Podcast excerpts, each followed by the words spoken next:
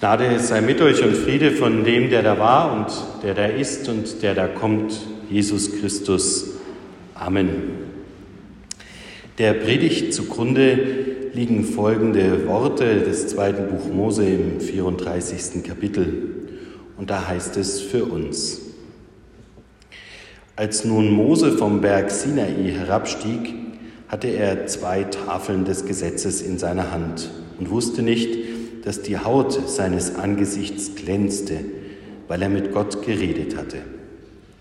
Als aber Aaron und die Israeliten sahen, dass die Haut seines Angesichts glänzte, fürchteten sie sich, ihm zu nahen.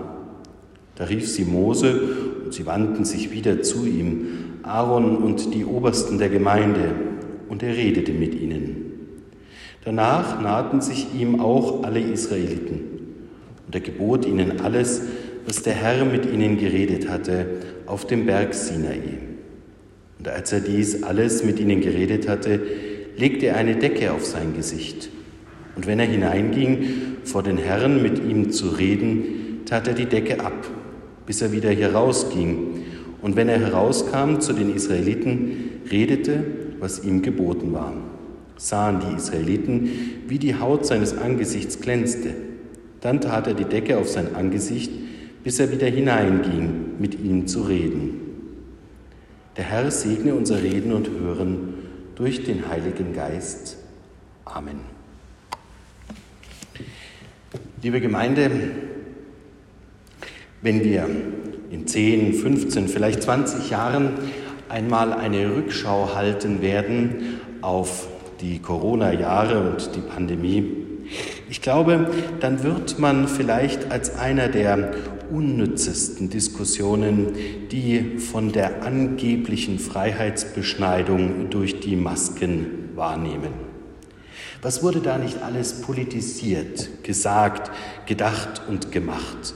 Dass es ein Maulkorb wäre, dass Menschen nicht mehr frei reden können, dass es darum ginge, die Meinungen abzuschneiden und die Worte einem zu nehmen.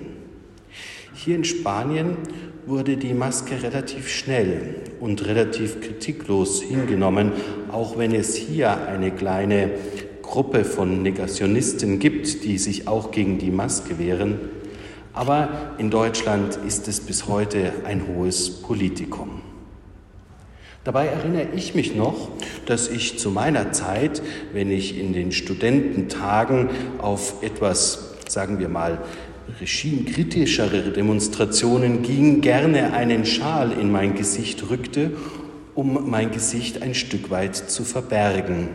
Man fragt sich also, warum die radikalen Demonstranten vor dem Brandenburger Tor zum Beispiel nicht dankbar sind um die Maske, die ihnen doch eine Vermummung böte.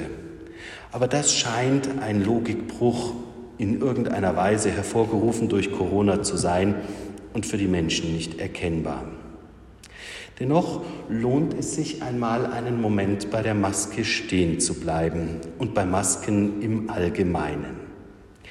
Wenn wir von Masken reden, dann erkennen wir zum Beispiel im heutigen Bibeltext, dass Mose immer wieder darauf verweist, dass die Menschen sein Antlitz nicht ertragen können.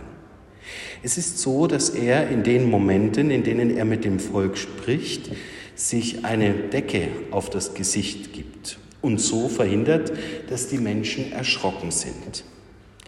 In der exegetischen Literatur hat man viel und lange darüber nachgedacht, was es damit auf sich hat. Eine kleine Spur findet sich in den Bräuchen der Ostkirche und dort wiederum in Priestermasken, die aus langen Vorzeiten, auch schon vor dem jüdischen Glauben kamen. Man zog sie sich über, um sich selber das Angesicht Gottes zu geben und somit eine Legitimation auszuüben. Gleichsam nicht mehr persönlich erkennbar, sondern Gott erkennbar, verlieh man seinen Worten besonderen Nachdruck. Vielleicht hat sich hier etwas erhalten, was noch durchdringt durch die Geschichte, die das Volk Israel uns in unserem Glauben schenkt und mit uns bereichert. Dass eben hier etwas ist, das göttliches Ansehen, Worte Gottes, die in seinem Auftrag gesprochen werden, von Menschen einer gewissen Identifizierung brauchen. Dennoch ist das mit dem Ansehen von Gesichtern und Anblicken von Gesichtern bis heute etwas Besonderes für Menschen. Tatsächlich ist das sich freimachen, tief in die Augen schauen, ja das Gesicht wahrnehmen, einer der wichtigsten Momente im Leben der Begegnung. Und selbst wenn man sagen könnte, dass die Maske ja nicht das Gesicht verhüllt, sondern eben nur eine Partie des Mundes, so ist doch natürlich die Begegnung eines Menschen mit einem anderen Menschen ohne Maske eine angenehmere, aber aus medizinischer Sicht im Moment eben nicht die gebotene. Wir haben mit Jesus Christus etwas Besonderes in unserem Leben. Wir können nämlich Gott direkt ins Angesicht schauen. Wir haben die Darstellungen, die bildlichen Momente hier zum Beispiel in unserer Kirche. Und es geht gar nicht darum, dass man jetzt sagt, so genau sah er aus, sondern es geht tatsächlich um diese Face-to-Face-Begegnung, die mit Gottes möglich ist und in der wir Gott schauen können, wahrnehmen können, im Wirklichen sehen können. Schauen wir noch einmal in das Buch Mose hinein und lassen uns noch einmal auf den Text ein. Mose also spricht im Auftrag Gottes. Er bekommt eine besondere Weisung und diese Weisung bringt ihn hinauf auf den Berg Sinai, an der er den Dialog hält mit Gott und unter anderem den Bundesschluss erneuert. Dies wurde nötig, weil vorher am Anfang der Bundesschluss zerbrochen ist. Direkt vorlaufend zu den heutigen Worten ist die Geschichte des goldenen Kalbes. Und wir erkennen, das Volk Israel wendet sich ab. Es verliert den Glauben, schafft sich Ersatzgötter, kann die Spannung der Warten, des Wartens und des Stillehaltens vor Gott nicht mehr länger ertragen und geht so seinen eigenen Weg. Jetzt braucht es also einen neuen Impuls.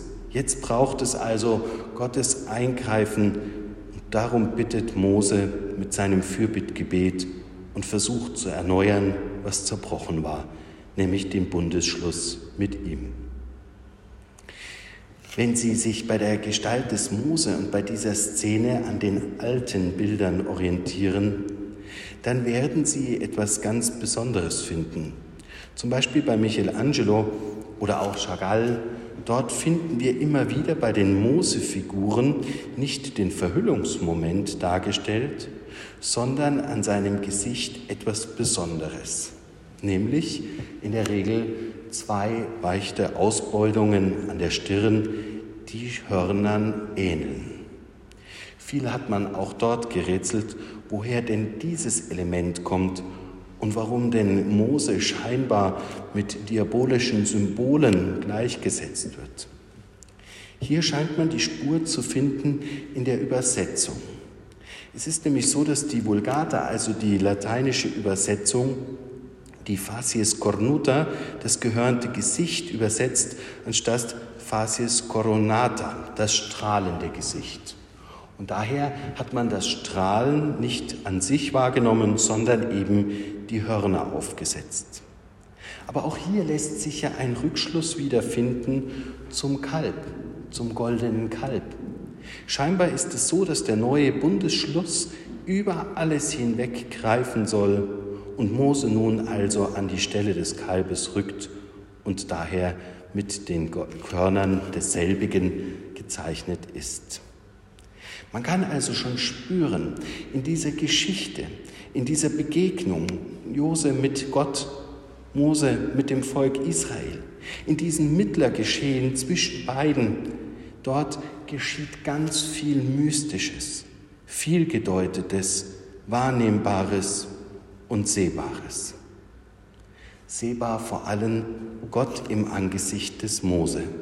Bei diesem Gedanken möchte ich noch einen Moment verweilen.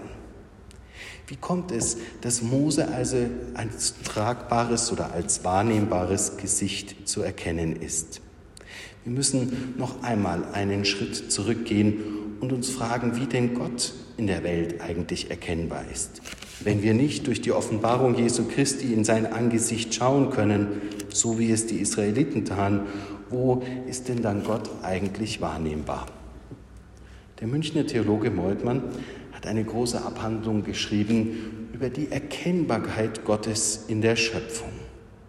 Und schon 1986 entsteht hier eine massive Kritik an der Ausbeutung und der Umweltzerstörung in der Theologie.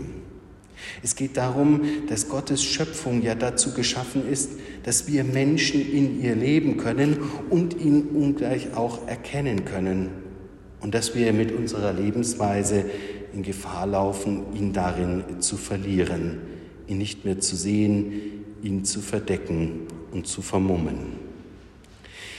Die jüdischen Lehren haben dazu aber eine eigene Theorie entwickelt, die jetzt wieder an Mose anknüpft. Sie haben gesagt, Gott ist in der Natur erkennbar, aber Gott zieht sich immer weiter aus der Natur zurück, um die Natur sich selbst zu überlassen. Dort, wo der Schöpfer auf Erden wandelt, kann die Natur sich nicht frei entfalten, weil sie nun Schöpfungsgesetzen und nicht Naturgesetzen folgt. Das können wir in der Bibel erkennen in den Jahren und Jahrzehnten, die vergehen.